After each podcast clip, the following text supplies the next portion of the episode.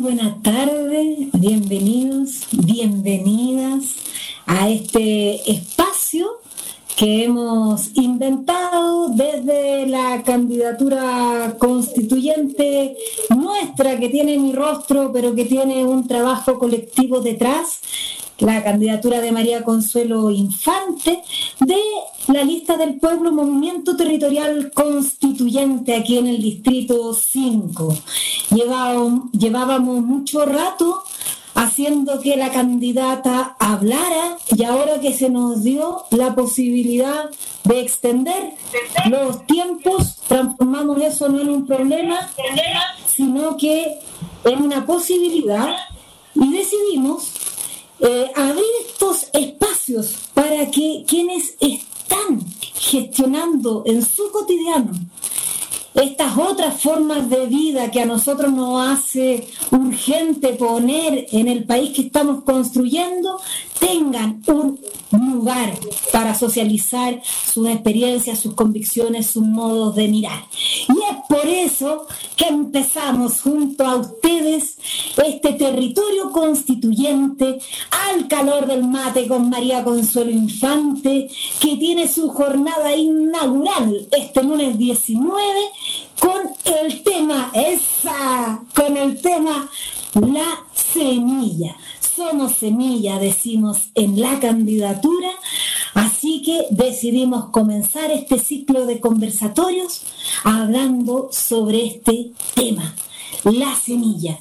¿Con quiénes vamos a hablar de esta maravilla? Con Locos de Patio. Va a estar Edris, Antonio y Denis de Higueritas Unidas y de la organización Locos de Patio va a estar Camilo Tapia desde allá, desde Diaguitas, de la red Agroconciencia, que es ya regional. Vamos a tener también desde Salamanca a Nancy Chávez Lillo, con Mi Huerto y yo.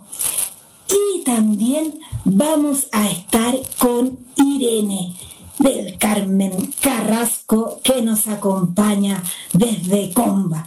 Entonces, vamos a agradecer todas las gestiones que ha hecho Víctor Álvarez para que podamos estar llegando hasta sus casas. Yo no sé cómo, pero alucino del poder que tiene la capacidad de poner en común nuestros conocimientos. Así que les damos un saludo a todos y todas quienes nos siguen a través de las redes sociales. Les vamos a pedir que vayan socializando sus preguntas a lo largo de este conversatorio para que sean parte del flujo de la palabra y del mismo modo quienes se han conectado a través del Zoom, que nos hagan llegar sus preguntas para que esto sea realmente un conversatorio donde todas y todos seamos semilla de reflexiones nuevas. Entonces, lo primero es invitarles a que nos cuenten. Vamos a partir con Nancy Chávez que nos cuente, se presente, nos cuente cuál es su territorio, cómo llegó a la semilla y a qué se dedica. Cuando nos dan su teléfono y decimos vamos a hacer un conversatorio de semilla, nos dicen al tiro, hay que hablar con la Nancy. Cuéntenos, señora Nancy, ¿por qué? ¿Quién es usted? Muy bienvenida. Hola, buenas tardes. Como tú me presentaste, mi nombre es Nancy Chávez Lillo, soy de Salamanca, eh, específicamente de la localidad de Santa Rosa. Eh, bueno, lo mío empezó con las semillas porque eh, yo soy una hija de campesinos, nací en el campo y mis padres siempre tuvieron huerto, sobre todo mi madre. Ella hasta hace muy poco todavía cultivaba su, su verdura. Entonces, eh, con ese ejemplo era difícil que, yo no me involucrara en algo así. Eh, pero lo de la semilla a mí me nació hace algunos años y fue el comienzo de todo esto que yo estoy haciendo. Eh, me dieron eh, digamos, la, la motivación de, de, conocer esto de la semilla, a pesar de que yo había visto siempre a mi madre eh, recoger las semillas de, de, los cultivos que ella hacía. Y después volví a plantar al próximo año, pero yo de, eh, en esta vez yo vi de, de, otra manera este, este sentido de las semillas y empecé por dos años a coleccionar semillas en los encuentros en los que yo me, me, se me presentaban las oportunidades que tenía, porque yo eh, estaba eh, tenía una empresa de infusiones de frutas y con esa con ese eh, emprendimiento yo fui a muchas partes de Chile y, ahí yo me encontré con gente que estaba en esto de, las semillas y ahí empecé a, juntar muchas semillas. Eh, y me encontré con mucha gente que tenía eh, la misma historia mía y, empezamos a, plantar esas, eh, esas semillas, a, recoger nuevamente y así pasaron los años y ahora me encuentro con una colección de semillas bastante grande y, colecciones específicas de, de verduras. Por ejemplo, tengo una colección muy grande de tomate, tengo una colección muy grande de ají, de de lechugas y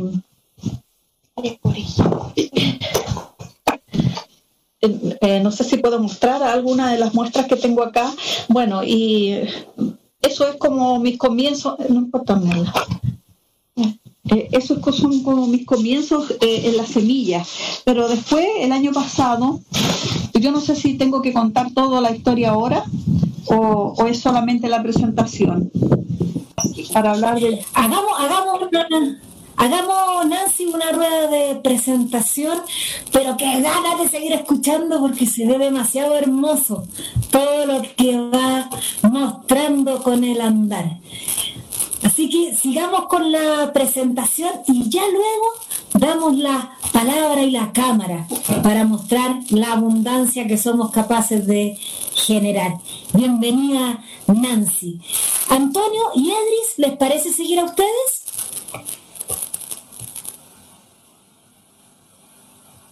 Sí. Sí. Hola amigas, amigos, eh, yo soy Edris Ángel. Eh, nosotros pertenecemos junto a Antonio y Denis a una eh, red de agricultura casera que nos pusimos locos de patio. Locos de patio porque la idea de, esta red es incentivar el cultivo en lo que uno tenga. Incluso si tú vives en un departamento, en una pequeña terracita o en el patio de, tu casa, que todos tengamos, aunque sea un trocito de huerto de, nuestras, de nuestros propios cultivos. Puede ser de hierbas medicinales, de los tomates, de los cilantros, de lo que a uno se le ocurra, pero que tú te hagas cargo de tener tus propias tus propios cultivos. Que no sea excusa el espacio, por eso todos tenemos un patio, una terraza o unas macetas donde poder cultivar algo que sea.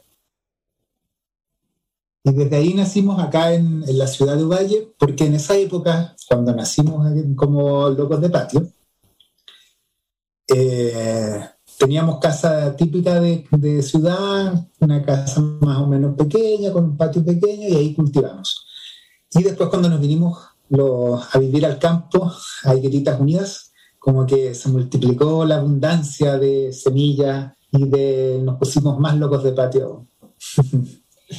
y nos pasó algo que es muy interesante, que es el, el lugar donde tú vives, el encuentro con el territorio, a ti te transforma y te transforma también tus acciones, te va moldeando lo que tú puedes hacer, lo que puedes sembrar, lo que estás comiendo, el, tu espíritu se abre, se amplía también. Entonces, muy interesante lo que pasa con la conexión con el lugar donde uno vive. Entonces, si en la ciudad estamos en un patio, pero nos conectamos con ese pedacito de tierra, o tenemos la suerte de vivir en un espacio más amplio como una parcela, eso te va a permitir ampliar tu acción coherente con respecto a la alimentación saludable, al cultivo de tus propios alimentos, ¿cierto? Y también al cuidado de la naturaleza, que es lo que busca, entre otras cosas, Locos de Patio.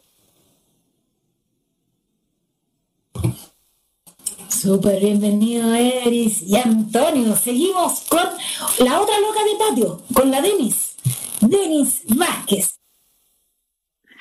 Bueno, yo solo sumar que mm, eh, el impulso que tuvimos con los chiquillos fue porque cuando cada uno tiene experiencias eh, que va acarreando del interés por qué sembrar y de la semilla. En mi caso también mis abuelos plantaban, eh, después mis papás tuvieron árboles frutales, nosotros en la casa crecimos con los árboles frutales, por lo tanto el verano sobraba la fruta y después cuando nosotros fuimos creciendo nos fuimos dando cuenta que eso se fue perdiendo y cuando quisimos retomar nos encontramos con un muro que fue justamente el de donde sacar semillas. Y cuando nos dimos cuenta de eso, empezamos a tomar conciencia del verdadero poder que tienen las semillas. Por lo tanto, este esfuerzo colectivo y quisimos empezar a, buscar más gente y a sumar a más gente, porque tiene unas implicancias pero enormes para nosotros, para nuestra salud, para la física, para la mental, y es la razón por la que nos hemos juntado y hemos estado acá. Y desde que, claro, nos cambiamos, nos vinimos juntos, eh, tenemos aquí una comunidad también en Miguelitas Unidas y aquí hemos empezado a sumar a otros de los vecinos que están acá con terrenos amplios y con estas cosas maravillosas de la tierra y finalmente de la semilla que te une a las personas precisas. Eh, tenemos una red re interesante y tenemos igual bastantes semillas que intercambiar. Gracias. Y un trabajo bien interesante también en las redes sociales, del que después nos van a ir contando un poquito más, sociales y presenciales. Eh, Camilo Tapia, ¿te parece si sigues tú desde por allá, desde Aguitas? Tiene que desactivar el audio. Ya, ahí sí, ahora sí.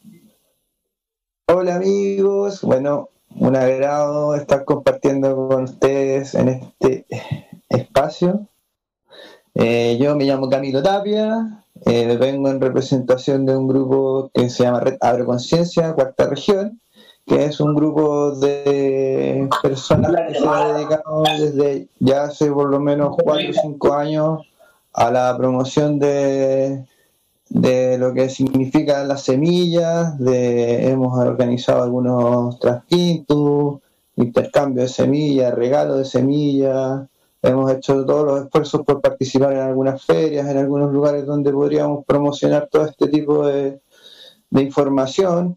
Y bueno, también como meta siempre tratar de ir sumando a más gente, a más adeptos que contribuyan y que cooperen en este, en este proyecto que tenemos ahí con este gran grupo de amigos. También aprovecho de mandarles un saludo a todos ellos que día a día están eh, tratando de que las semillas no se pierdan, de hacer nuevas variedades de semillas.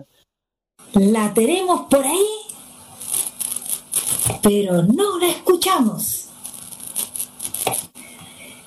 Bueno, aprovechar de pasar el dato que el Internet por la ruralidad está cada día más malo y entonces eso hace que pese a las ganas intentamos conectarnos y no nos resulta. Pero también esa es una manera de marcar la vocación de encontrarnos presencialmente y no siempre mediados por estas pantallas. Irene, ¿lograste conectar? Para contarnos de dónde nos hablas. Sí, ¿me escucha? Súper. Ah, ya, qué Sí, perfecto. Bienvenida. Gracias, muchas gracias. Le doy la gracias por, por invitarme a una instancia como esta. Me, me parece muy bien el saber que uno cuenta con gente que está en lo mismo que estamos en la misma y que vemos mucho. Es importante eso. Yo soy de Conbarbalá, mi nombre es Irene Carrasco. En este momento estoy con Barbalá ciudad. Van a escuchar ruido a veces porque la casa está en una esquina y también hace calor. Eh, en, mi, en mi en mi campito, estoy los fines de semana debido a que tengo una tía que ya es mayor y tengo que estar pendiente de su salud. Por lo tanto, ayer estuve todo el día allá y hoy estoy acá. Yo me, bueno, el inicio como conservadora huarpena de semillas no lo sé porque venía desde antes, mi abuela, vi mi abuela juntar semillas, compartir con los vecinos las semillas, eh, cuidar de las plantas, tener su huerto.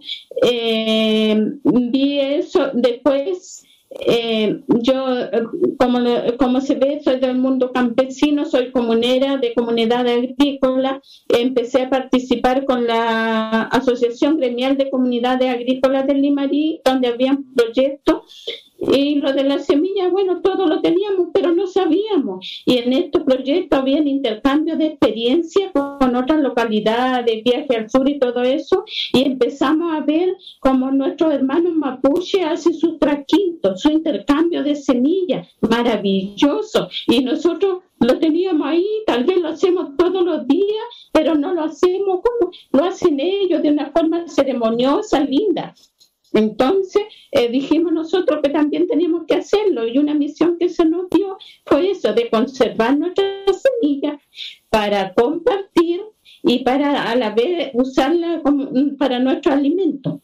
Entonces, eh, de esa manera conservamos nuestra soberanía alimentaria, o sea que mantener una semilla sana de la que tenía nuestro abuelo, mantenerla sin nada artificial y poder así prolongar la salud en nuestros seres queridos, la gente y todo a quienes podamos ayudar. Esa es nuestra misión. Y en lo cual nosotros empezamos con la Asociación Gremial de Comunidades Agrícolas, empezamos por las nuestras primero eh, ya vamos a hacer un, un traquito en, la, en, en, el goce singular, se llama nuestro terrenito, en el goce singular de tal persona en esta localidad, después vamos donde otra compañera y lo hacemos ya de esa manera y la verdad que lo ha gustado mucho. Ahora por la pandemia es una forma de compartir nuestro conocimiento nuestra forma de conservar nuestras semillas y eh, eso de compartir también llevamos eh, si tenemos un quesito un mate el azúcar esas cositas y compartir entre nosotros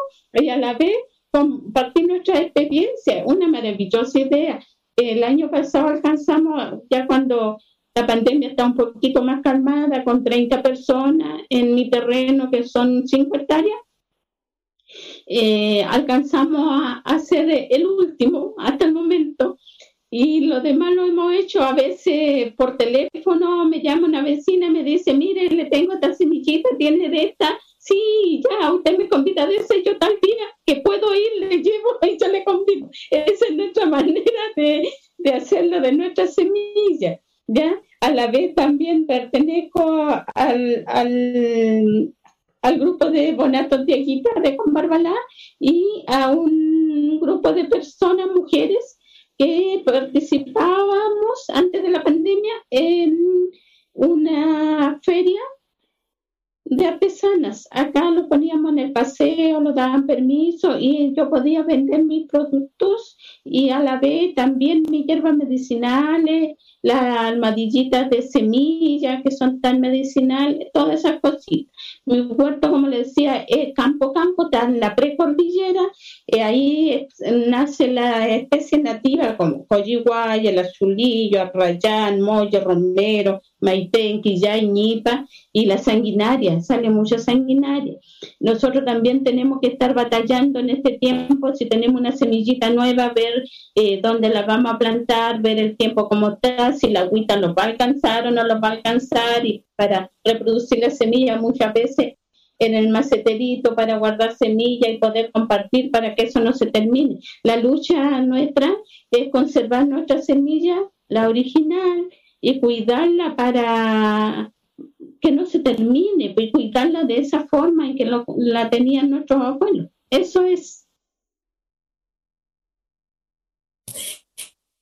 Gracias, Irene. Qué bonito poder escucharte. Ya pensamos que no lo íbamos a lograr, pero la vida se encarga de que sea posible.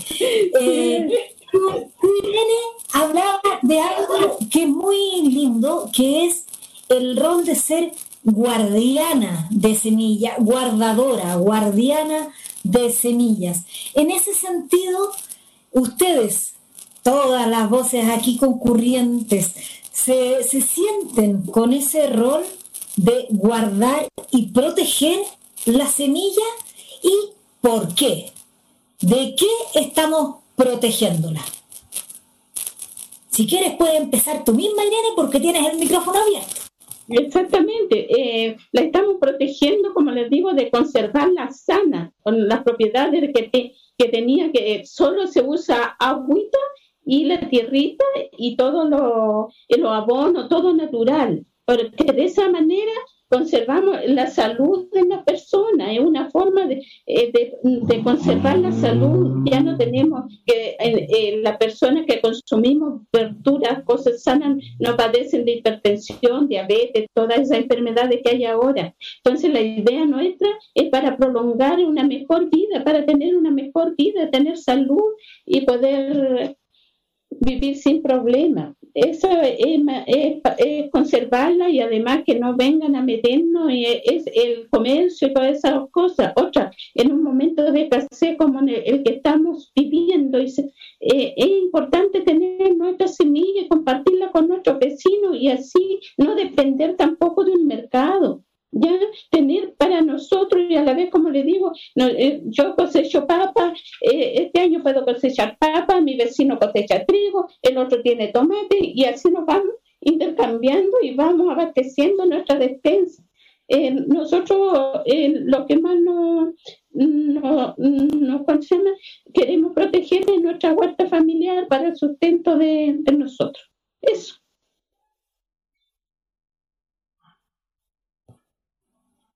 Super, Irene, Nancy, tú también habías desactivado el micrófono. ¿Querías compartir algo sobre este rol de guardiana y cuáles son las amenazas que hoy día pesan sobre nuestras semillas? Sí, yo quería decir que mm, el tema de la semilla es, es muy vital en nuestras vidas, sobre todo si vivimos en el campo. Y mm, es, es como la esencia de todo, o sea, si no tenemos semilla no, no hay nada. O sea, podemos tener agua, pero si podemos tener tierra, pero si no tenemos una semilla para ponerle a esa tierra, y, de nada nos va a servir tener la tierra y el agua. Entonces yo me siento también eh, eh, una, eh, una persona que tiene la responsabilidad de hacer que, que esto circule, que las semillas con los frutos que ellas dan sean importantes para, estos tiempos y, para la posteridad. Y, por eso yo siento que soy una guardadora de semillas y lo inculco y, lo enseño cada vez que, se me da la oportunidad. Super Nancy. ¿Alguien más? ¿Edris? ¿Antonio?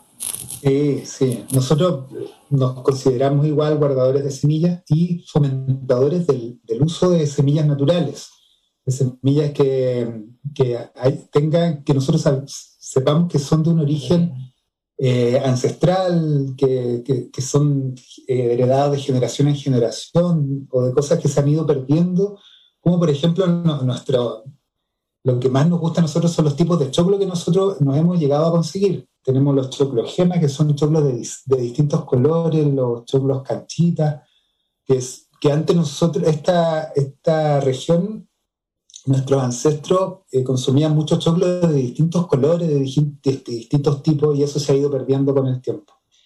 Porque eh, las grandes empresas eh, agrícolas modifican las semillas genéticamente, con semillas que son más frágiles, con semillas que necesitan de productos químicos para poder crecer, que necesitan de fertilizantes, que necesitan de, de ¿cómo se llaman estos otros? De, de pesticida. Y hay un daño tan grande. Y además, la, la agricultura típica daña tanto el suelo que va perdiendo todos los microorganismos que son vitales para el suelo. Entonces, hay que preocuparse de tener tus semillas, de compartir las semillas, y de ayudar a nuestros suelos. Super Edris, gracias Antonio. Camilo. Mira, a mí me gustaría agregar con respecto a, lo que tú preguntabas, que creo que las semillas son como el, pilar fundamental hoy día de la soberanía alimentaria. Y eso significa que eh, si no las tenemos, eh, se vulnera como nuestro derecho a alimentarnos, que, que es básico. Eh, las personas tal vez hoy día que sufren este, este momento en el tema de la pandemia o en el tema económico y que viven en el campo teniendo sus semillas, siguen resguardando lo más importante para el ser humano que creo que es alimentarse. Entonces, eh, el grupo también un poco la misión, además de, reproducir semillas e intercambiarlas, también ha tenido la misión de poner en valor las semillas, de enseñar a las personas qué tan importantes son las semillas para, para la humanidad, ¿ya? Y también hoy día, como mis compañeros mencionaban, estamos en una época muy vulnerable en cuanto, en cuanto a esa originalidad de las semillas o al trabajo que ha venido haciendo la humanidad ya desde hace 10.000 años de la selección de las semillas, del guardado, del curado de las semillas, que es un tremendo trabajo, es una tarea titánica que ha hecho la humanidad y hoy día por los intereses comerciales, los intereses económicos, las grandes transnacionales vienen y quieren apoderarse de todo ese trabajo.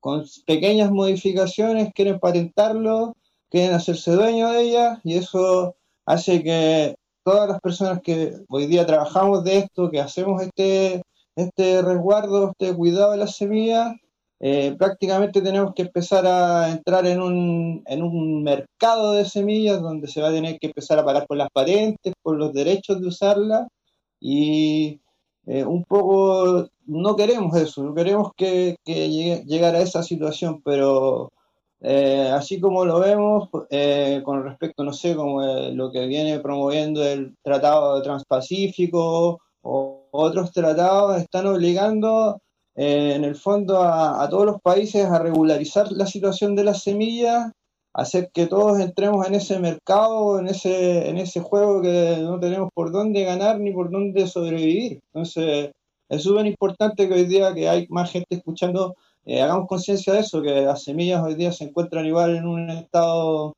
de mucha vulnerabilidad por estas presiones económicas. Eso. Super Camilo, gracias. Denis, y vamos cerrando la vuelta. Sí, yo creo que principalmente el, el, máximo peligro que están viviendo las la semillas viene de este modelo capitalista neoliberal, donde cambia absolutamente todos los valores que nosotros tenemos y teníamos eh, y nos viene con este antivalor que es la monetarización y la comercialización de absolutamente todo. Y allí caen también las semillas. Por lo tanto, la forma para, para la libertad, para poder nosotros sentir que somos soberanos y que además tenemos un alimento de buena calidad que nos permita ser personas también de buena calidad, también ser personas pensantes, personas agudas, es justamente la importancia que tiene el, estar resguardando la semilla. Y esto también, de, parte de nosotros, desde el grupo de Locos de Patio, el compromiso, por ejemplo, que nosotros hemos adquirido es hacer entrega liberada de la semilla. La semilla tiene que moverse como se mueve con el viento, como se mueve con los pájaros. No podemos generarla en intercambio o solamente por intercambio de, plata, de dinero, sino que tenemos que volver a esos valores que nos dicen, si yo soy eh, guardadora de semillas y tengo esta cantidad, y además conectándome con la naturaleza, observando la naturaleza, viendo que una mata de, de, mm, lechuga me regala pero millones de, de, semillas. La lógica no es tener que acaparar ni tampoco tener que privar a otras personas si no tienen dinero. Tenemos que conectarnos y darnos cuenta que la naturaleza vibra en abundancia. Y si nosotros nos conectamos con esa naturaleza, entonces nos vamos a dar cuenta que vamos a poder ser solidarios y que vamos a empezar a recuperar todos estos valores que este modelo capitalista y neoliberal nos ha robado. Gracias, Denis. De ahí la bancada, locos de patio, de Denis. No, pero es que es verdad, ¿no? Y de hecho, por eso nosotros en la candidatura decimos que somos semillas y sentimos que, tal como consignaba Camilo, tenemos que cautelar que una nueva constitución no dé la jerarquía que hoy día tienen los tratados de libre comercio, consagre el principio precautorio, consagre la semilla como un bien común, inapropiable, que se termine la patentación, de nuestra abundancia, para que realmente fluya y alcance para todos y todas. Por eso es tan requete contra importante hacer estas conversas, porque imaginemos que logramos llegar a la constitución, que se logra dar una tremenda discusión y logramos que todo el mundo se conmueva y diga, sí, es importante. Si no tenemos semillas que resguardar con esas leyes de protección, de nada va a valer toda esa palabra invertida en un palacio. Por eso es que es tan requete contra importante conocer a quienes en la región están guardando y haciendo esta pega. Y también aprender a guardar. Entonces, la pregunta que les quiero hacer ahora es, ¿qué secretitos, qué cosas debemos saber para guardar bien nuestras semillas? Por ahí Edris decía que sean semillas con historia. No vamos a guardar la semilla del Sodimac porque esa no sirve. Después al, al ratito ya no produce nada y lo que produce lo produce terrible feo. Si llega a salir algo porque la plantita es porfía. Entonces, ¿qué tenemos que, desde su experiencia de guardadoras y guardadores de semillas, de guardianes de la vida, tenemos que cautelar? ¿Por qué nos van dando así cada una, cada uno, secretos, conocimientos importantes de saber para poder guardar bien nuestras semillas, sobre todo para aquellas y aquellos que están más desconectados de este legado, que lo escuchan y dicen, ¡oh, de veras que mi abuela también lo hacía! ¿Cómo era la cuestión? ¿Qué cuestiones son importantes de socializar? ¿Quién se anima partiendo? Edris, ¿ya? Sí, mira, por ejemplo, nosotros tenemos distintas experiencias. En nuestro paseo por la ribera del río de Valle encontramos una selga que salía ahí, que nadie la regaba, que salía sola. Ahí recogimos semillas y las plantamos. Y esa, esa después se planta sola y anda por todos lados, sale a selga. Cae agua y sale a selga. También nos, pasa, nos pasó con unos tomates que eh, una amiga me regaló un tomate amarillo y acá se intercambió su, su, información genética con los tomates que teníamos acá y salió un tomate como un poquito más grande, amarillo que un cherry, y crece, crece y da y da. Alguien, una amiga que, que, que sabe de plantas dijo que ese tomate era un indeterminado, porque sigue creciendo, no, no tiene una, um, un límite de crecimiento. Y el otro día el Antonio se equivocó, en vez de decir indeterminado, dijo, es un tomate insubordinado. o sea, no, sigue las leyes de nadie, él crece y crece y crece. Entonces, esa, si nosotros vemos que algo tiene esas características, hay que tenerlo, hay que que sea antiguo, que sea resistente, que necesite poca agua, que produzca mucho. Esas son las semillas que a nosotros nos interesa guardar. Primero, agudizar la observación de cuáles son las semillas que vamos a guardar. ¿Cuáles son las semillas que nos interesa guardar? Como decías tú, no nos interesa la semilla del sodio, nos interesan aquellas semillas que sabemos hasta donde nosotros podamos, ¿cierto?, el origen que tienen y que hayan sido probadamente, eh, que, que, crezcan, digamos, en los territorios donde vivimos, porque tampoco vamos a sembrar semillas que, que son del, del, del, trópico que son de muy del sur, porque acá no nos van a resultar. Te fijas, o sea, tenemos que ponernos, ubicarnos donde estamos, eh, saber qué queremos eh, y también observar que hay plantitas que son muy resistente. No sé, por ejemplo, otra vez encontramos una mata de tomates a la orilla de la carretera donde nunca nadie la regó y ese tomate estaba ahí resistiendo. Entonces nosotros recogimos eso porque dijimos, esta tiene una información muy interesante que está aguantando aquí, así como estamos aguantando todos nosotros. ¿Te fijas? La semilla también tiene un aguante natural. Nosotros tenemos que observar eso y cómo traspasamos ese espíritu de la semilla a nosotros. Sí, porque en nuestra vida. Alimentarnos con una semilla que tenga ese potencial de fuerza y de resistencia. Cómo nos fortalece a nosotros, no, incluso nuestro sistema inmunológico. Eso. Eso. Excelente, gracias Antonio y Edris. Nancy, tú también habías desactivado tu audio para contarnos otro criterio que no. Eh, sí, eh, mira, el criterio que yo uso eh, es lo que yo he estado enseñando y quiero contar un poquito del yo y mi huerto. ¿Ya? El yo y, y mi huerto empezó en marzo del año pasado, cuando vino esto de la pandemia y había que quedarse en las casas. Yo estaba acá mismo, en este mismo lugar donde estoy ahora, frente a mi banco de semillas. Entonces, eh, yo tenía planes para ayudar en colegios, hacer eh, talleres con apoderados y en colegios, pero ese, ese plan ya no iba a resultar. Entonces dije, ¿qué puedo hacer yo ahora para ayudar? Y miré mi banco de semillas y ahí me entendí por qué yo había juntado tantas semillas y que esta era la oportunidad. Y inmediatamente se me ocurrió eh, llamar a mis amigas y decirles si ellas aceptarían al máximo que yo les daría plantines eh, para que ellas hicieran sus propios huertos en sus casas. Y lo hice con mucho éxito, mis amigas me respondieron y formé un grupo de 20 para empezar, pero la, esto fue en, eh, en, marzo del año pasado, a, a la, digamos en, a fines de, de terminada la temporada, en julio, eh, yo ya le había entregado plantines a 45 personas y ya tenía un, WhatsApp con, mucha gente animada para seguir esto. Y la temporada que se vino eh, también fue, fue bastante exitosa. Pero bueno, lo que yo me quiero detener ahora es contarles qué les digo yo a ellas que hagan, ya eh, sobre cómo sacar las semillas.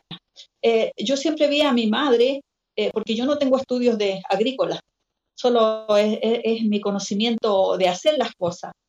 Y eh, yo eh, lo que mm, eh, hago es, decirles que busquen la, la planta más eh, grande, por ejemplo, la lechuga más bonita, la, la beterraga más linda, eh, toda la, la, verdura que quieran sacarle semilla, elíjanla y la dejen ahí, marcadita. Eh, y bueno, de hecho, eh, tenemos un huerto comunitario acá con también con bastantes familias, ahora con 16 familias, eh, pero llegaron a ser mucho más en un tiempo. Eh, también nosotros le ponemos ahí semillas, al, por ejemplo, al pepino que elegimos grande, al zapallo, a, lo que dejamos para semilla o al tomate grande que está más cerca de la raíz, y que lo consideramos eh, bueno para la semilla, le ponemos semilla. ¿Ya? Eh, es lo que yo también les recomiendo a las personas que están haciendo huerto en sus casas, que, que, cuando tengan la semilla bien madura, les he explicado cómo debe estar la semilla para poder sacarla, retirarla y eh, esperar eh, que esté bien seca y se guarda en, en, en lugares herméticos eh, Melita, ¿podemos mostrar el...? Yo acá tengo un...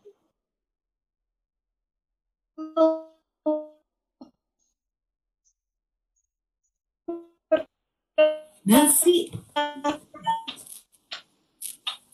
Te estamos perdiendo un poco, eh, Nancy. Tengo unos para guardar las semillas. El, el, ¿Se escucha? Bueno, yo ahora pongo, un, le pongo eh, el nombre y el año en, en, en, el que fue recogida la semilla. ¿Ya? Y, y también uso un, para, los, para los tomates, que es un, un sistema más, más amigable conmigo misma, para no tener tanto frasco, yo uso estas bolsitas. ¿Ya? Y estas bolsitas van dentro de una caja. Entonces, y siempre le, le, les explico a las personas que las semillas deben guardarse en, eh, ojalá en, en, un lugar seco, eh, fresco y, y, y, que, no, que no tenga eh, mucha luz. ¿Ya? Y, y, yo por eso tengo un banco de semillas que físicamente es un lugar eh, hermético, cerrado. Ya, muestra el banco.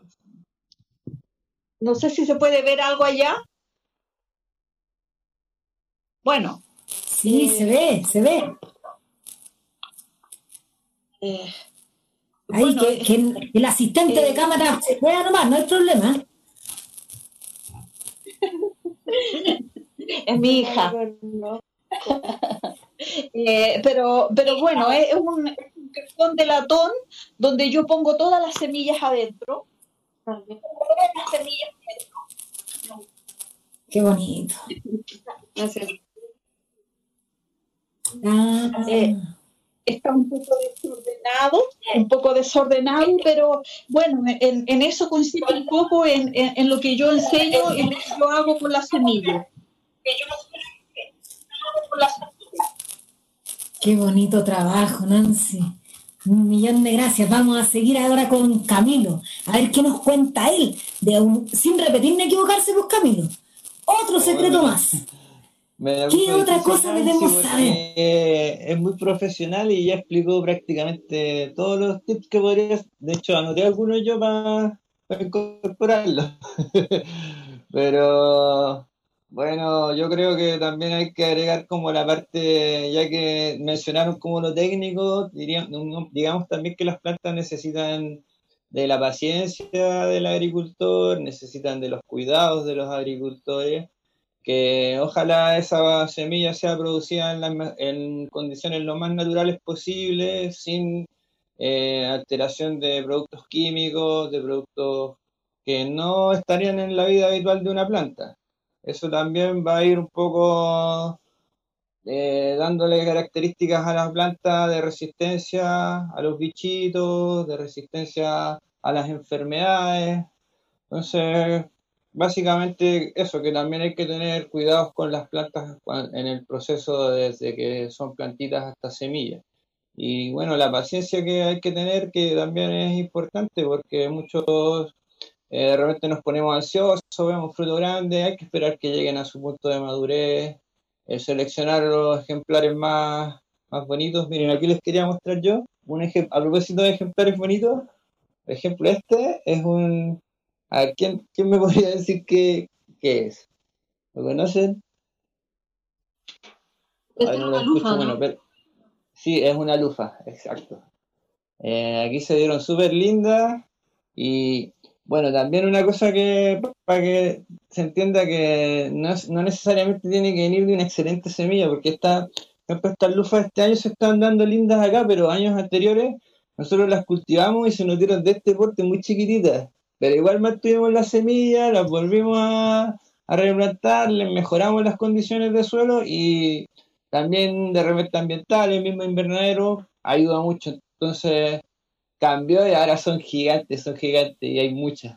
Entonces, no necesariamente por elegir una, de repente un tomate más chiquitito o un, eh, una lufa, en este caso más chica, después van a salir puras chicas, ¿ya? La, en la genética igual viene incorporado en ella, por lo tanto, no de un salto generacional al otro van a cambiar esas condiciones. Entonces, cuando de repente no tenemos el mejor fruto, igual hay que seleccionar lo que, lo que sea nomás, lo que se pilla por ahí.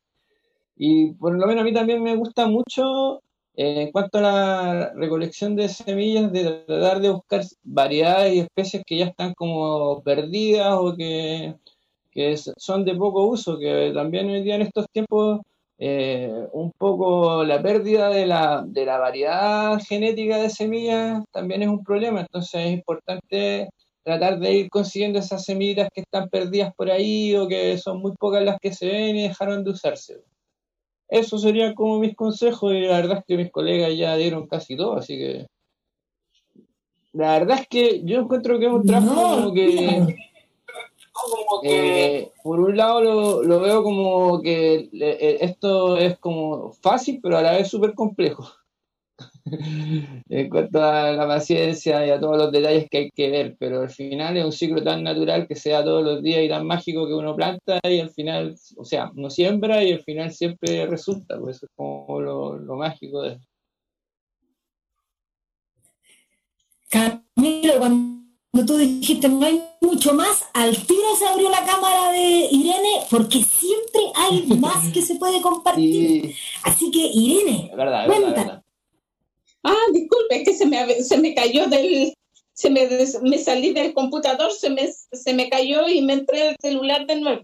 Eh, sí, eh, no sé bien lo que estaban conversando porque me quedé un rato ausente, pero le quería, les quería, quería contar de unas semillitas que conservamos nosotros que son los chícharos. Y eso lo guardamos nosotros desde los abuelos, o sea, tenemos también zapallo, choclo, cilantro, todo lo demás, pero los chícharos que son especial para la sequía, resisten mucho, ocupan poca agua y cargan demasiado. Y es un cereal que se usa como porotito, eh, es una legumbre.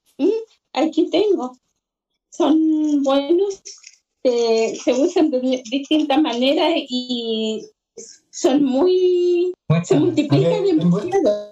A los Irene. ¿A qué le llaman chicharo? Los alberjones. Ah, ah, eso. Eso. Son parecidos a una muela. Ay, me salí. Ah, sí. me salgo de nuevo. oh, me cuesta mucho. Pero tranquila que la seguimos. No, pero es que esa, esa Irene es pura. Eso, sí. Es la pura necesidad de que nos veamos presencialmente. y los chícharos, esos que tú tenías allá, son, son, no, se alcanza, no se alcanza a ver. Ahí. Y las preparaciones que tú haces con los chícharos, ahí se ven. Ya, eh, las preparaciones son muy similares a los porotos, a los porotos secos. Usted los deja remojando y son muy blanditos y, y uno lo, es una legumbre. Lo puede hacer con arroz, lo puede hacer con verdura y también uno lo pela en lejía y también se hacen sin ¿ya?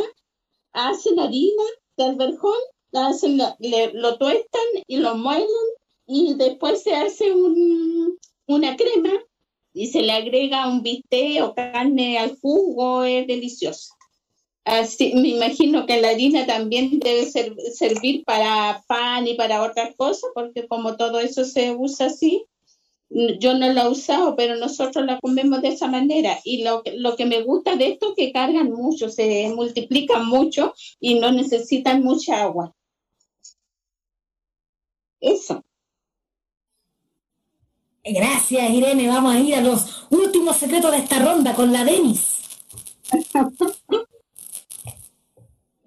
Eh, bueno, solo me gustaría hacer el énfasis de la, eh, de la semilla tradicional, que se denomina así a la semilla que viene de generación en generación y que tiene historia justamente, ya que también se le, eh, se le denomina ecológica o la, la que es, em, bueno, este nombre que después nos cambiaron porque hay un certificado, ¿no? De cómo se llama. Em, pero bueno, la semilla orgánica, orgánica, exacto, orgánica. Eh, la semilla tradicional, ya esa que tiene que estar fortalecida, que está adaptada al territorio, que como en el caso que nos dice Irene, consuma menos eh, agua porque nuestro territorio lo necesita así. Y un secreto que yo he tenido, que he adquirido de, los abuelos, es que para guardarla eh, se le pone un poquitito de, de cal o de ceniza, que es para regular la humedad. Entonces, si la ponemos en sobres de papel o en el frasquito de vidrio o en la bolsita de plástico, para que justamente se resguarde esa, eh, que no exceda la humedad, porque el riesgo de la semilla es que conserve humedad y puedan haber hongos que la dañen y que no la hagan después poder germinar. Entonces eso es como un tip como interesante que viene de los abuelos que le, ponían eh. Y lo otro que me gustaría es hablar con respecto a esta pregunta que, muchos nos hacemos cuando empezamos en el mundo eh, de, cultivar nuestro propio alimento, de cómo saber cuál es la semilla eh, óptima, ¿no? Esta semilla que no sea la reproducción de las comerciales, que está intervenida y que año a año se va em, haciendo cada vez eh, menos cantidad de frutos. Ya nosotros podemos comprar, por ejemplo, de las Anasac o de cualquier marca de semillas de laboratorio, y a lo mejor el próximo año nos da, podemos guardar y el próximo nos va a dar, pero menos. El tercero puede dar deforme y va perdiendo la calidad hasta que definitivamente la perdemos. Entonces, la forma que nosotros tenemos de saber cuál semilla es esta semilla tradicional es poder justamente hablar con las personas que tienen esa semilla, porque la semilla trae historia.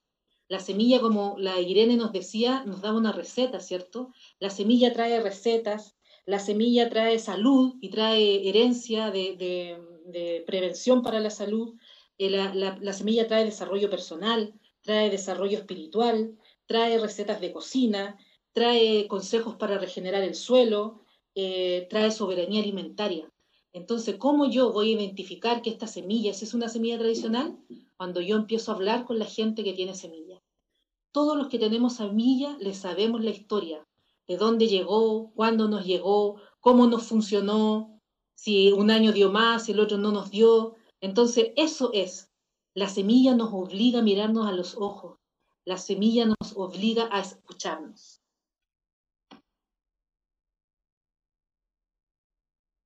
Súper, Denis. Oye, em, cuando estábamos hablando eh, del, intercambio de semilla, cuando Irene nos contaba que fueron al sur, que vieron el Trafquintu, y que no solamente, a propósito de lo que decía Denis, lo que se intercambiaba era la semilla, sino que también lo que se intercambiaba era lazos, amistades, conocimientos, saberes. Entonces, aparte de ahora saludar a todas y todos los que nos están escuchando y las que nos están escuchando en las redes sociales y preguntar mismo aquí a quienes están en el Zoom, si es que quieren hacer preguntas, intercambiar sus preguntas en este espacio, aprovechar de hacer una ronda de en los espacios de intercambio en los que ustedes han participado. ¿Qué historia, qué momento, qué cosa los ha conmovido, las ha conmovido harto y quisieran compartirla en este al calor del mate territorio constituyente. Edris, tú estás con cara de pensativo y como que agarraste una. Sí, eh, nosotros como Locos de Patio por Facebook, en nuestro grupo de, de gente de Facebook, hicimos una especie de concurso entonces, eh, cada persona mostraba como su puerto en su casa o lo que fuera, donde fuera. Y el que ganaba el concurso le íbamos a regalar un set de diversas eh, semillas, de las que habíamos estado guardando nosotros. Y resultó que la ganadora fue una chica que es paramédico de un, de un consultorio Cano Valle, que armó un huerto dentro del patio del consultorio. Entonces, a ella nosotros fuimos y le entregamos su, su, set de diversas semillas en sus manos, conversamos y fue una experiencia súper linda. Y además nosotros, en el, lugar donde yo trabajo, ciertos días a la semana, eh, decíamos ya, de tal hora a tal hora vamos a estar regalando semillas. Así que empezaba a llegar la gente a buscar las semillas y fue igual una experiencia súper linda que también hemos estado ayudando en la, campaña de consuelo, repartiendo nuestras semillas, eh, poniendo en sobrecito una cucharadita de semilla y que se ha ido repartiendo a través de nuestra región. Así que nosotros felices de, colaborar con eso.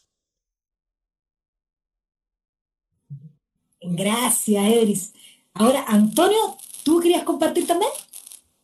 Sí, que yo quería compartir algo que pasa así con más en la práctica cuando uno está eh, cultivando esa semilla y que de repente hay semillas que a ti no te salen o no te producen, pero a la vecina sí le produjo. Entonces, como decía la Nancy o la Irene, no me acuerdo, que, que tú vas intercambiando entonces con el otro que sí le produjo y, y ahí entonces empieza como esta, esta comunicación con, con, el otro, empieza este, eh, no solo el intercambio de, la fruta o la verdura, sino que un intercambio de las conversaciones, de la experiencia, el aprendizaje es infinito cuando pasa eso. Entonces de repente uno solo, si uno está aislado, uno como que se frustra y se aísla, ¿cierto? Se dice, ay, a mí no me resultó esto, pero, pero si está, esa semilla también está en más partes, es más probable que esa semilla sí resulte y, y siga circulando.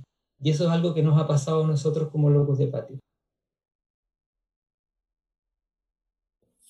Qué bonito, sí, contar a propósito de lo que decía Edris, eh, que nosotros en la candidatura dijimos, oye, no vamos a estar repartiendo folletería que se va a transformar en basura, porque no es nuestra manera, queremos cuidar el territorio y entendemos que tenemos que atrevernos a hacer las cosas distintas.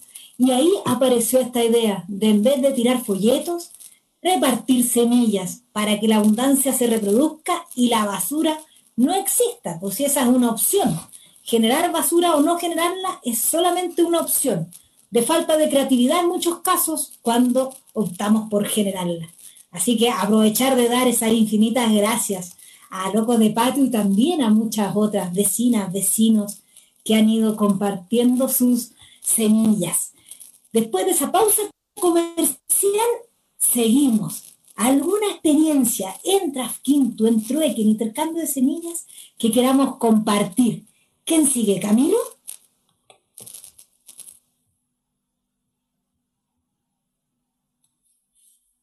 Mira, una experiencia linda que se ha repetido ya por lo menos tres veces en mi persona es que en general como esto del intercambio de semillas, también convengamos que no es algo ultra popular y que cuando se hacen los, los o estas eh, ceremonias de intercambio, eh, no toda la gente que llega llega con semillas. Entonces al final uno empieza ya, bueno, a regalar semillas, a donar semillas y yo ahí me pongo así como ya, se va a llevar esta semillita, pero el compromiso de esta semilla es que usted primero la siembre y luego cuando obtenga la semilla, por favor repita el mismo proceso, o sea, regale semillas y siga con esta cadena. Y me ha pasado que, por ejemplo, hemos ido a lugares donde se hacía la fiesta de la aceituna de los choros donde fuimos como cuatro años seguidos. Y en esos cuatro años, desde el primer año hasta el tercero, empezaba a llegar gente de, los años anteriores que nos llevaron ají, nos llevaron semillas. Entonces, como que te das cuenta que al final igual resulta y es rápido, no tan así como que uno dice, ya, estas semillas se fueron y quizás qué va a pasar. Y ese proceso de intercambio eh, es muy interesante porque es como la gente que recibe las semillas también toma una responsabilidad y se nota que hay algo ahí como muy profundo que no es simplemente toma aquí tenía esta semilla y te las llevas, como que hay una hay, hay algo muy intenso en ese proceso del intercambio, que regalo, el que sea, pero que no es como cualquier otro objeto o cualquier otra cosa que uno pudiera estar regalando o intercambiando. Viene con una de vuelta que siempre es mucho más abundante. Entonces eso es mágico encuentro yo en la semilla. Gracias, Camilo. Irene, ¿tú querías decir algo?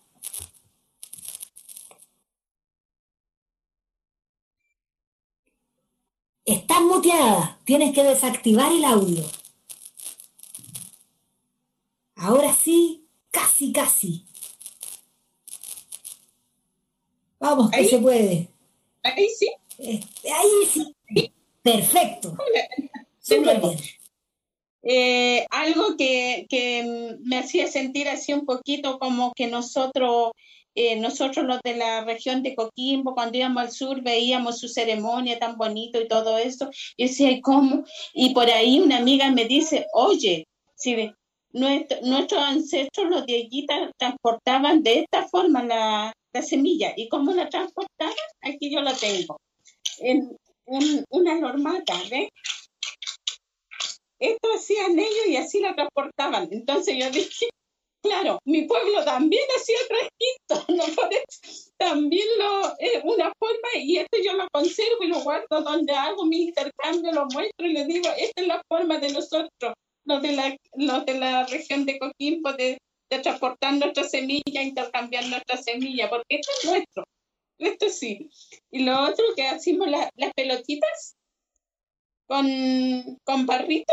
Y aquí yo tengo semilla nativa, tengo coyihuay. De repente vamos a un lugar que conocemos, o sea, lo invitan a algún lugar, eh, hay lugares donde hay agüita, dejamos una semillita y después podemos pasar por ahí, mismo que la plantita salió y sirve para nuestro medio ambiente.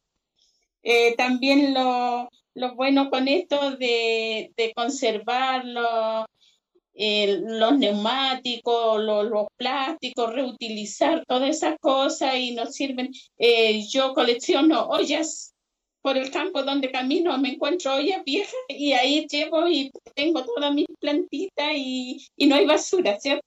Eliminar basura y darle un uso más y aliviar un poco el medio ambiente. Eso, eso. Gracias, Irene, qué hermosura. Nancy, tú tenías desactivado tu audio. Sí, eh, eh, sí, mira, lo que yo quiero es decirles cómo yo eh, he intercambiado las semillas que yo tenía y las he, antes de entregarlas las he, las he transformado en una planta, así como, como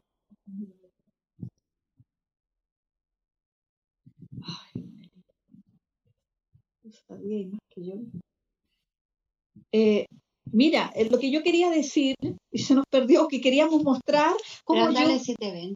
Eh, mira, cómo yo...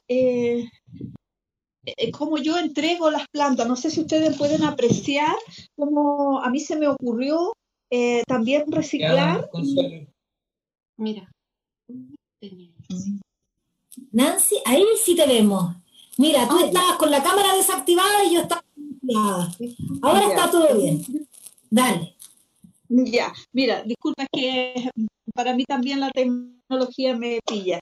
Eh, lo que yo quería mostrar es qué hago yo con la semilla y la experiencia que, que tengo de cada día por transformar mi semilla en estas plantas ya que yo eh, también las, reciclo estos envases, las mismas personas me ayudan a reciclarlo, a, traérmelo, y yo les, eh, entrego estas plantas así que ellas pueden en su casa, eh, en los espacios que ellas tienen, también sugiriéndole ideas cómo pueden hacer sus huertos en sus casas.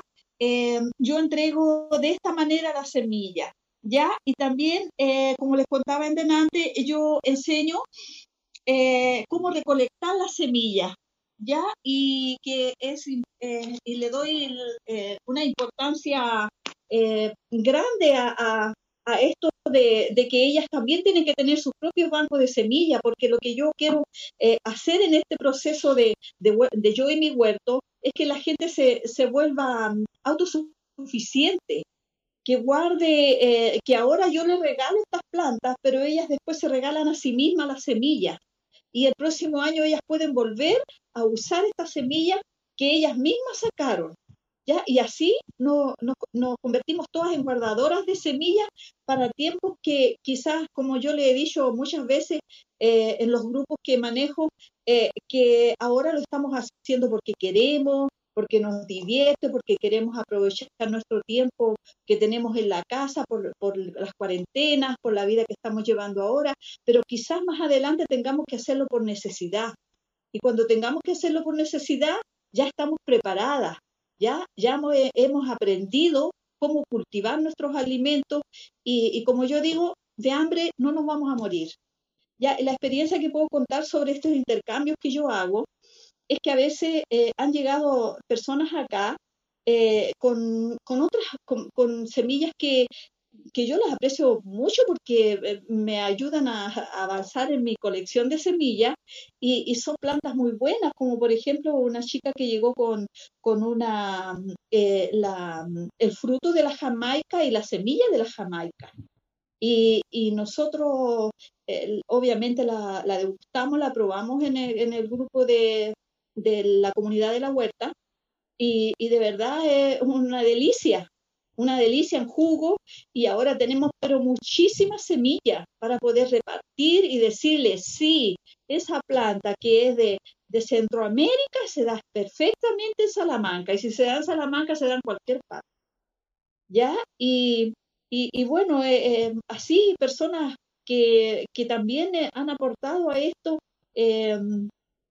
eh, es que han tomado conciencia eh, y me han contado y, al, WhatsApp mandan las fotos, eh, mandan cómo, van a, cómo está su semilla y hacen preguntas sobre semilla. A mí uh, eso, eso es mi pago. De verdad que yo esto todo lo hago gratuitamente, yo no cobro nada, pero para mí el pago mayor es que me manden fotos donde me muestren sus huertos. Ahí yo, eso es lo máximo para mí saber que lo que yo hice aquí, esas plantas que, llegaron a sus casas, porque la mayoría, digamos en un 90% uno le lleva las plantas a las casas, ¿ya? Y eh, eh, un 10% vienen a buscarlas acá. Eh, que, lleguen a sus casas y después las transformen en algo para comerse, eso ya es un pago mayor. O sea, e, eso es lo único que, que, a mí me, me satisface en todo esto que yo estoy haciendo. Eso. Qué belleza, Nancy. Eh, Denis, y parece que Iris quería hacer una pregunta, entonces cerramos esta vuelta, Denis, contigo, y ahí le damos paso a Iris, que al parecer había desactivado su audio para algo. Bueno, eh, hablar de los Trasquintu es hablar de los pueblos antiguos, ¿no? De los mapuche por el sur, de los aymara, eh, del pueblo de Aguita acá, eh, de todos los pueblos antiguos. Y lo que a mí más me conmueve de, de esa experiencia es el profundo respeto y la profunda conexión que tienen aquellos pueblos con la energía creadora, ¿ya? Como decía, nos decía Irene, es realmente significativo ver eh, la conexión de lo no material, incluso si lo queremos llamar así, de lo espiritual que tienen esos pueblos al darse cuenta que una semilla es una gestora de vida, es un germen de vida. Cómo se le pide permiso al agua, cómo se le pide permiso a la tierra, cómo tiene tanta consecuencia en el actuar, esos profundos conocimientos desde, desde hace mucho tiempo. Y de manera eh, particular, nosotros acá, eh, si bien hemos llamado Trafkintu, siento que también nos falta mucho justamente esta conexión profunda para poder hacer eh, desde lo espiritual esa conexión. Pero a mí hay algo anecdótico que me sucede, porque yo me considero una semilla insurgente, como dijo el, Antonio, una, una semilla esta porfía que hace que estemos aquí, yo creo la mayoría de nosotros, ¿cierto? Eh, desobediente, de todas las maneras, así como, bueno, una muy buena loca. Y mm, eso ha, significado que para mí, evidentemente, sea muy complejo muchas veces relacionarme con mucha gente. Y me he ganado, eh, yo creo que el apodo de que tenemos mucho de comunista. O sea, cada, cada, quien que habla de algo o que quiere opinar acerca de algo, así como, ay, tú siempre tan comunista. Y con la semilla me ha pasado desde que estoy ligada a la semilla, ese, ese apelativo se desapareció. Esa porfía eh, tiene un sentido em, eh, muy amoroso y la gente ya no, no, no, no lo siente como un, como un desafío hacia el otro, sino más bien es absolutamente integrador. Y eso me significa pero un gran aprendizaje desde, desde cómo eh, importante es crear desde el amor y la semilla, al igual que yo observo a las personas que tenemos vínculo con animal, con los animales, ¿no? Que tienen este mismo comportamiento, donde no necesitan o donde no pasan por las percepciones que tenemos como seres humanos y por los prejuicios que tenemos los seres humanos, sino que apuntamos directamente a este instinto de vida que está en cada uno de nosotros. Entonces, como, como sentido, como experiencia muy sentida para mí y aprendizaje profundo desde la semilla, es justamente esto, de, abandonar un poco toda esta parte intelectual y, todos los anhelos que tenemos como seres humanos y que aprendamos a fluir con la vida.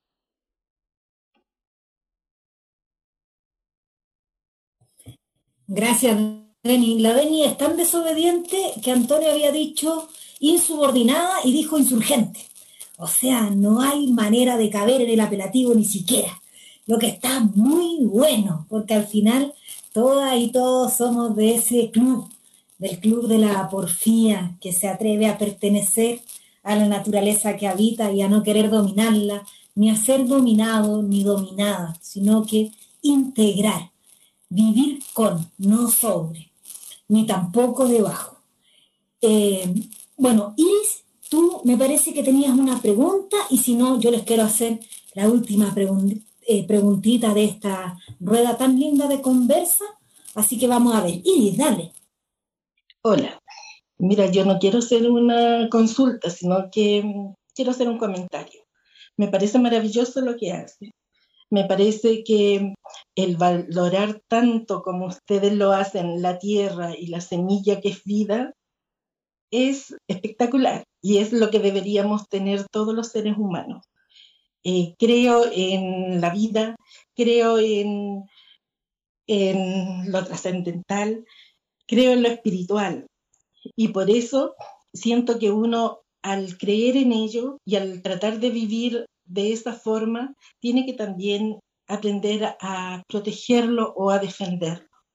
Entonces, es súper lindo lo que hacen, pero también hay que estar atentos a que hay eh, tratados internacionales que quieren apoderarse de las semillas, que hay personas en, ricos que quieren tener el monopolio de. Entonces, lo mío es un llamado, un llamado que cada cierto tiempo hay en Facebook encuestas que uno tiene que apoyar para no a los tratados internacionales, no al TTP, no em, hay, se puede escribir a los senadores y a los diputados, cada uno desde su punto de vista, desde su experiencia, como lo han hecho ustedes, un correo simple, pero usted es el senador de la República, defiéndanos. Nosotros somos los dueños de la, de la semilla, en el caso de todos nosotros. Nosotros somos los dueños de la semilla, nosotros somos los dueños de la tierra, necesitamos respetar la, la semilla y nuestra tierra. Usted debe ser nuestra voz. Entonces es necesario, si no tienen los correos, yo se los mando porque también le mando por otras cosas a ellos, pero nosotros nos tenemos que mover, porque esto es muy lindo lo que están haciendo. Pero Ustedes saben que con toda la pandemia mm, estamos pendientes de la pandemia y nos están metiendo los goles por otro lado. Entonces apoyen a María Consuelo, voten ahora si son 10, que cada uno de estos haga una, eh, hagan un nuevo convocatorio o conversatorio la próxima semana, pero que cada uno eh, lleve dos o tres y vamos ampliando y vamos estando atentos que si nosotros nos quedamos dormidos, entonces, ¿para qué los conversatorios? Si nosotros nos vamos a votar el día de las elecciones, ¿para qué todo esto? Si lo vamos a hacer, que sea con todo. Eso solamente. Un abracito. Gracias, Iris. Qué rico escucharte. Eh, es muy interesante lo que planteas. Deja el, el correo en el chat de esta conversación sobre todo porque es un tema contingente. Hoy día estamos en una avanzada de profundización del extractivismo empantallada en la cuarentena y una de las cosas que considera esta avanzada es darle suma urgencia otra vez más a el TPP-11. Hicieron una movida estratégica en el Parlamento, pusieron al senador Jorge Pizarro presidiendo la, la comisión que debe resolver y es necesario, porque ese senador es de esta región, emplazarlo.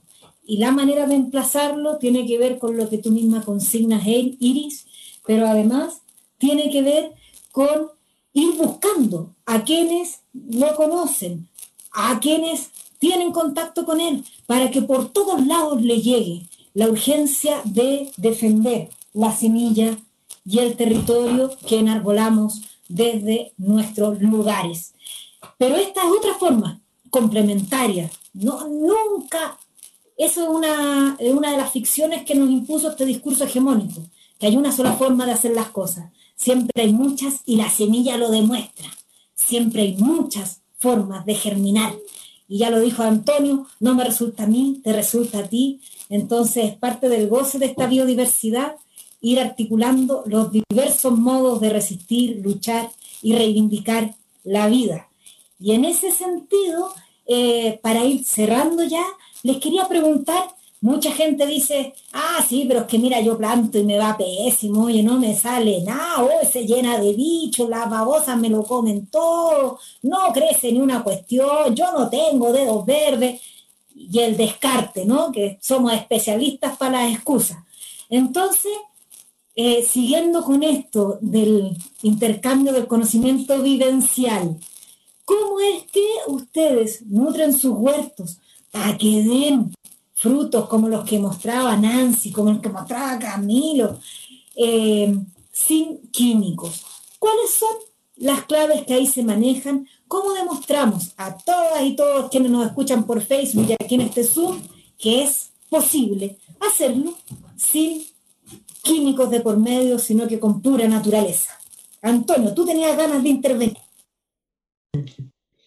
Sí, sí, bueno, eh, yo quería eh, decirles que nosotros como locos de patio fomentamos un tipo de agricultura que después la Deni podría hablarnos más, pero es la agricultura natural. Eh, ¿Qué significa eso? Que es un poco imitar a la naturaleza, cómo, cómo, crecer, cómo crecen las plantas en la naturaleza. Eso significa que de repente una huerta de agricultura natural se va a ver como una ensalada de cosas porque está todo mezclado unas cosas con otras. Tenemos también dentro de la huerta las flores, que son tan importantes. Tenemos hierbas aromáticas entre las verduras, porque sabemos que esa diversidad de cosas plantadas todas juntas nos va a, dar una chacrita o una huerta más, más sana. Eh, las plantas se defienden unas de unas con otras, se defienden a sí mismas, pero mejor si están acompañadas de diversos tipos de plantas. No, si ustedes ven los monocultivos, ¿cierto? Son una sola especie de planta que está en miles de hectáreas y por eso necesitan tanta cantidad de, químicos y, de fertilizantes y de agrotóxicos en general. Eso por una parte. Y lo otro siempre, eh, que, lo que lo que sale en la huerta termine en la huerta, hacer nuestros compost, eh, usar eh, fertilizantes naturales, los, guanitos de las, de las cabras, o sea, ir investigando y, y, viendo qué es lo que sirve para cada cosa. Eso es súper interesante, pero eso también depende de la propia experiencia y del suelo que estamos, donde estamos cultivando. Eso. Y también algo que se le pasó, Gracias, tenemos Antonio. unas plantas, tenemos unas plantas que le llamamos como carne de cañón, que es como las que recepcionan a los a las plagas, a los pulgones, a, a los masticadores, y principalmente es la espuela de galán y la caléndula. La caléndula, la hoja de caléndula les encanta a, lo, a, esta, a estas plaguitas. Y nosotros recolectamos la flor para hacer té o, o ahora estamos tomando jugos en la mañana con esas flores. Pero, y la espuela de galán o capuchina también se llena de pulgones, entonces los pulgones prefieren a ese tipo de plantas antes de a las plantas más comestibles. Ese es un buen dato. Los bioreguladores que les llaman, ¿cierto? Y que los agrotóxicos de los que hablaban matan porque no son capaces de valorar, sino aquella semilla que sobrevive a ellos. Gracias, Edri, gracias, Antonio. Irene, ¿tú nos querías decir algo? Sí, muy bien lo que dicen los chicos, muy bueno la, la idea y yo igual eh, ocupo la- las cascaritas de las papas, la- eh, de, de las frutas, de todo esto, hago mi compu, las cáscaras de huevo, algo de ceniza que también es bueno. Ahora, ahora por ahí sé que cuando la tierra se pone un poquito blanca donde uno riega es porque le falta calcio, así que juntar cáscaras de huevo para que tengan calcio esas plantas, y eh, aprovechar la hoja de los árboles. Eh, la hoja de los perales, en mi casa salen hartos perales, aprovechar toda esa hojita y hacer los compos con eso, así que ahí se alimentan y se ven sanitas y también la caléndula, también en el sur me convidaron una mata de una semilla de tabaco y también atrapa los bichitos, así que también las plantitas se salvan, la ruda, todas esas cositas, así que mucho de, de la sabiduría, el ver ahí, el estar ahí, uno, uno le van saliendo ideas y va viendo cómo crece todo eh, por la naturaleza misma, lo sabia que es eso. Gracias, Irene. ¿Cómo se nota que trabajas con la tierra porque tenéis toda esa sabiduría también? A aprender haciendo, ¿no? Que es parte central del buen vivir. ¿Quién más? ¿Quién más dijo yo? ¿Quién desactiva su audio? Yo estoy profundamente atenta a la jugada estratégica. Camilo, Bueno, yo estoy trabajando aquí con mi pareja en este terreno hace seis años que llegamos a este lugar. Es una ladera de cerro que tenía muy, muy poca materia orgánica y nosotros así como para empezar a producir sobre todo hortalizas, tuvimos que partir eh, buscando una fuente de materia orgánica que fuera abundante, que estuviera por acá cerca y que también fuera como un producto, digamos, local. Y nos encontramos con lo, lo más parecido a eso que cumplía ese requisito era el guano de cabra. Así que es como fue uno de los principales abonos que hemos ocupado, prácticamente el único, y agua en abundancia.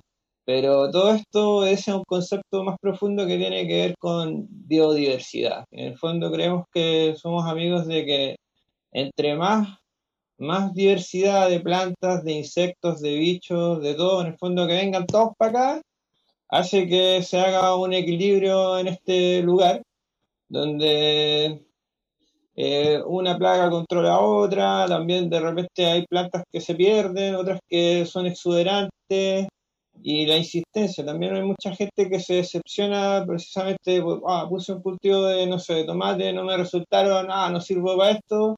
No, yo he puesto miles de tomates que no me han funcionado, pero hoy pongo mil más.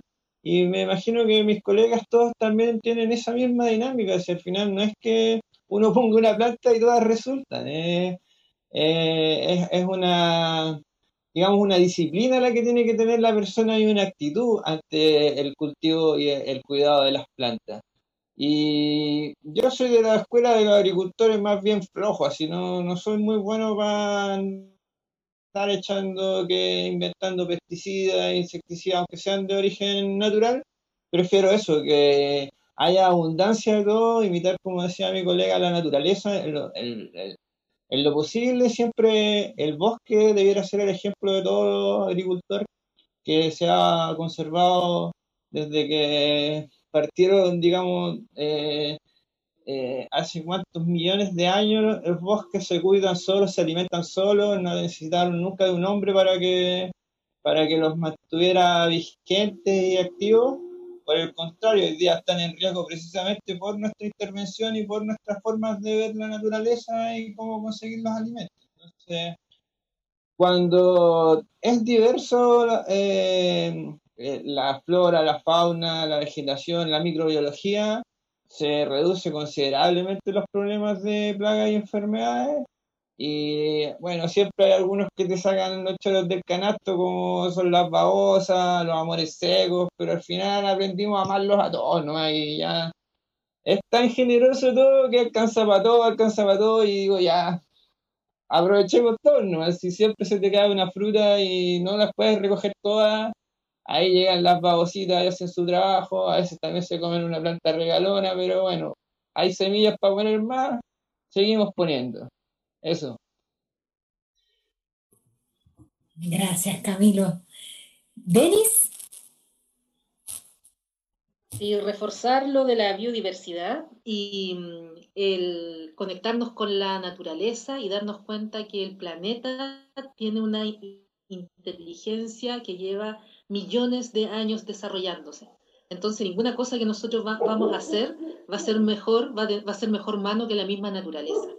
Entonces, el, bosque, eh, como dice el Camilo, es nuestro mejor eh, maestro y el conectarnos con la, con la vida nomás, con este fluir de ver temporadas, de ver cómo nace algo y cómo luego muere y de esa misma muerte vuelve a nacer otra cosa.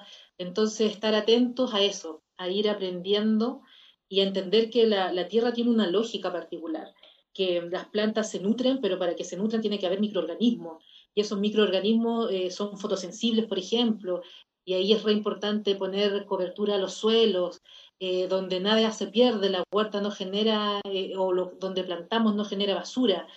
todo lo que nosotros generamos, el cartón, el papel, los restos de, de, vegetales de la cocina, todo eso se va a volver nutrición, todo eso va a volver a la vida. Entonces, ser súper observante del entorno, de la naturaleza, y aprovechar todo el recurso que tengamos para darle nutrición al suelo, para meterle materia orgánica al suelo. La tierra, el suelo, debe tener minerales, microorganismos y materia orgánica. Con eso estamos, pero súper dados para que se genere vida.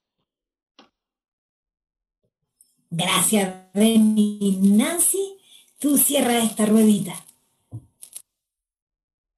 Eh, sí, mira, yo también quiero aportar un, poco sobre lo que han dicho mis colegas, los encuentro que están bastante bien, estoy aprendiendo mucho.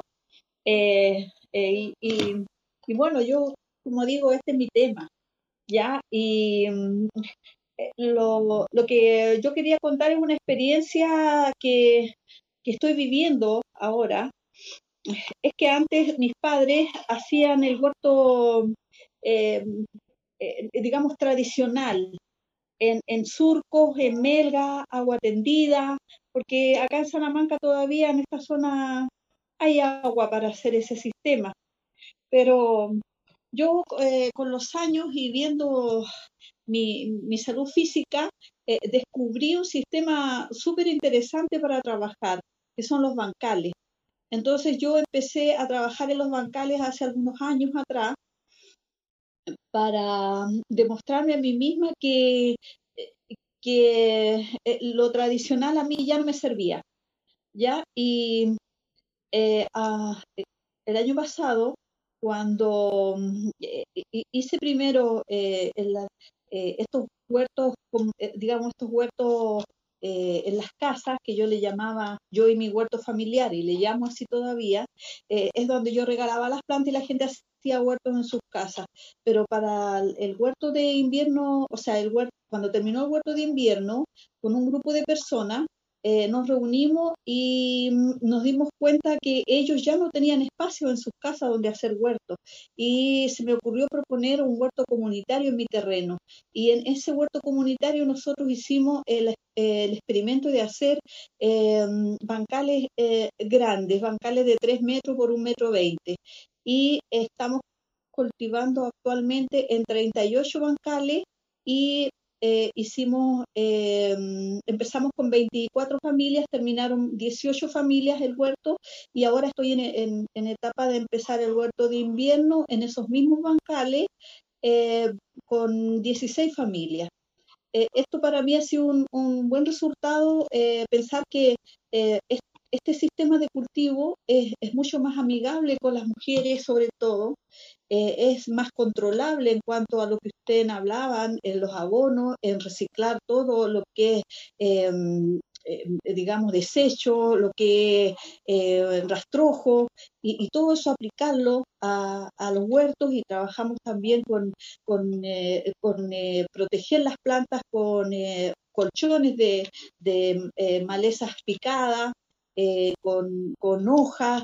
yo tengo cerca acá em, esto, eh, e, estas hojas, muchas hojas, eh, y tengo cerros donde voy a buscar también eh, la hoja del, litre, que es muy buena, y, también cubro las plantas con eso, cubrimos, todas las familias que trabajamos en esto, cubrimos las plantas y así también protegemos la humedad, protegemos que no tengamos que estar limpiándolas tanto por, por la, mm, eh, digamos, por el colchón de, de, pasto que hay ahí, eh, pasto seco, eh, no sale tanta, tanta digamos, maleza, ¿ya? Y, y, bueno, y si sale maleza la convertimos en bueneza, o sea, la secamos y después la volvemos de nuevo al, al huerto. Y, y, esto ha sido una experiencia muy, muy interesante para la gente yo estoy muy contenta, voy a aprovechar de dar las gracias a la, a la gente que creyó en mis locuras, que cree y me sigue en todas mis locuras, y, y, decirles que, que vamos, que, que, vamos a seguir eh, en, en, en, mientras yo pueda, mientras haya agua, mientras hayan semillas y mientras haya el deseo de hacer huerto, eh, yo voy a estar siempre para, para ayudar y para, para masificar lo de las semillas porque como dije al principio, todo esto de huertos, de comida, de, comida saludable, de verduras, tiene que ver con, esta palabra, con semilla. Y, bueno, dar las gracias, como les digo, a todas las, personas que están en Yo y mi huerto acá en Salamanca. También eh, tuvimos la oportunidad de ayudar a los vilos, un grupo de 25 familias. Ahora por la pandemia no hemos podido hacer llegar eh, plantas a ellas porque no podemos tenemos cuarentena y no podemos movernos de Salamanca, eh, pero sí me gustaría eh, seguir en, en proceso de, de, agrandar este, este concepto de yo y mi huerto, hasta donde se pueda. Bueno, eso, muchas gracias por invitarme y, feliz de participar con ustedes y ojalá nos pudiéramos conocer y, que pudieran venir a este lugar y yo también ir a los lugares de ustedes. Gracias. Gracias Nancy. Estamos todos con ganas de ir a las casas de los otros, de las otras. Es muy bonito esto que pasa con la semilla, porque al final es eso. Es también una posibilidad de articulación y de creación de comunidad, como también lo demuestra el ejemplo de Nancy, ¿no? Eh, cómo son las semillas un espacio de retejido comunitario, de soberanía local, que es lo que aspiramos en este proceso constituyente. Para cerrar, eh, preguntarles si es que hay formas de conectarles para que las personas que nos están escuchando a través de las redes sociales y digan, ay, escuché a esta gente, me dieron pura ganas de plantar, pero no tengo semillas. ¿Cómo lo hace para conectar a la red Agroconciencia, a Locos de Patio, a Irene, a Nancy? ¿Quién dice primero yo? Irene, ¿cómo lo hacemos para conectarla? Tiene mi celular y mi correo usted, pues, de esa forma. Perfecto, a la antigua me gusta porque las otras a mí no me sirven. Entonces, en el caso de Irene, si tú eres de con Barbalá, vale, ya la conoces probablemente. Y si no, están el correo y el número de teléfono disponible en esta candidatura. Lo puedes pedir, yo feliz lo comparto si es que la Irene me da permiso. ¿Me da permiso? Buenísimo. Perfecto. Eso es serio en mi caso, pero vamos que se puede. Eh, Elvis, ¿cómo se conectan con locos?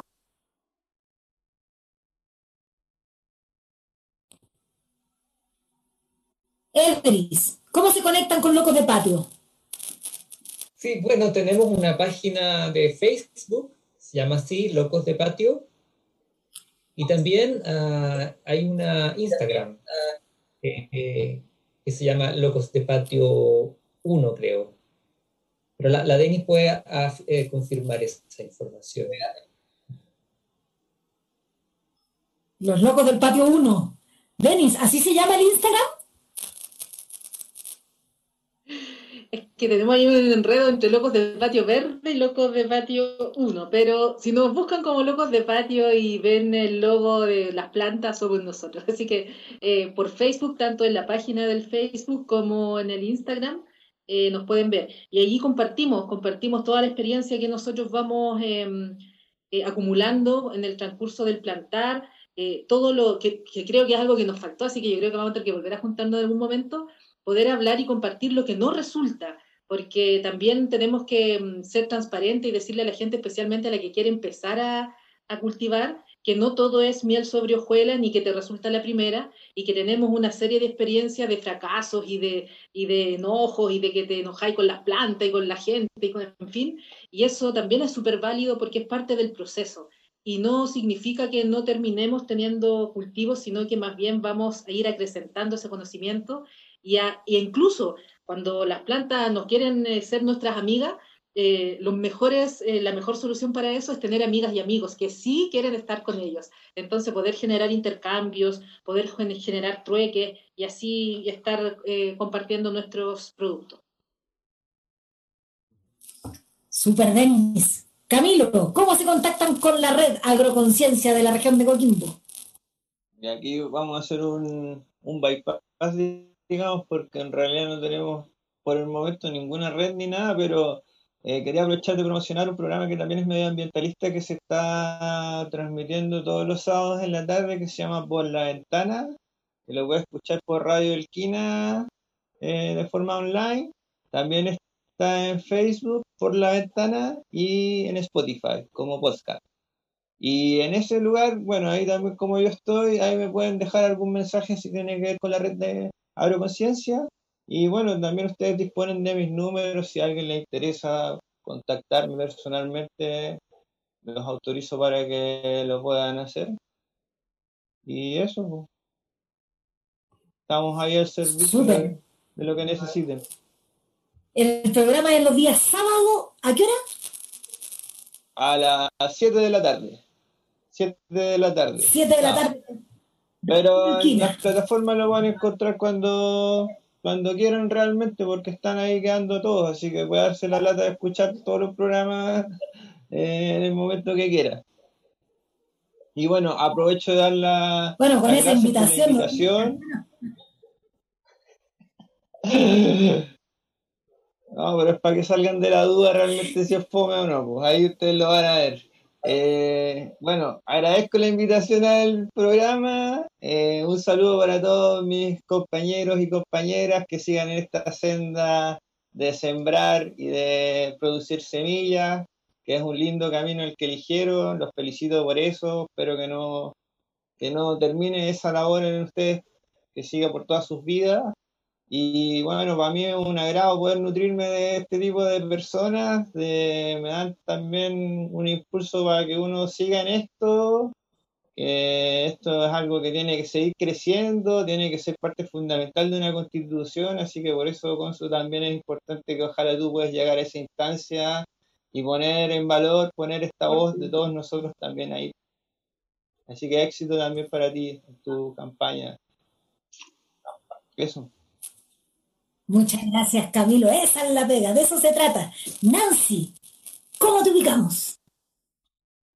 Eh, ¿Cómo me ubican? Eh, tenemos eh, un, también un Facebook, se llama Yo y mi huerto y por mi nombre, y también un, en, un, un canal de YouTube que mm, se llama Huerto Salamanca, o sea, lo buscan como Huerto Salamanca, ¿ya? Y y bueno, también a mi teléfono, eh, 928-38-643.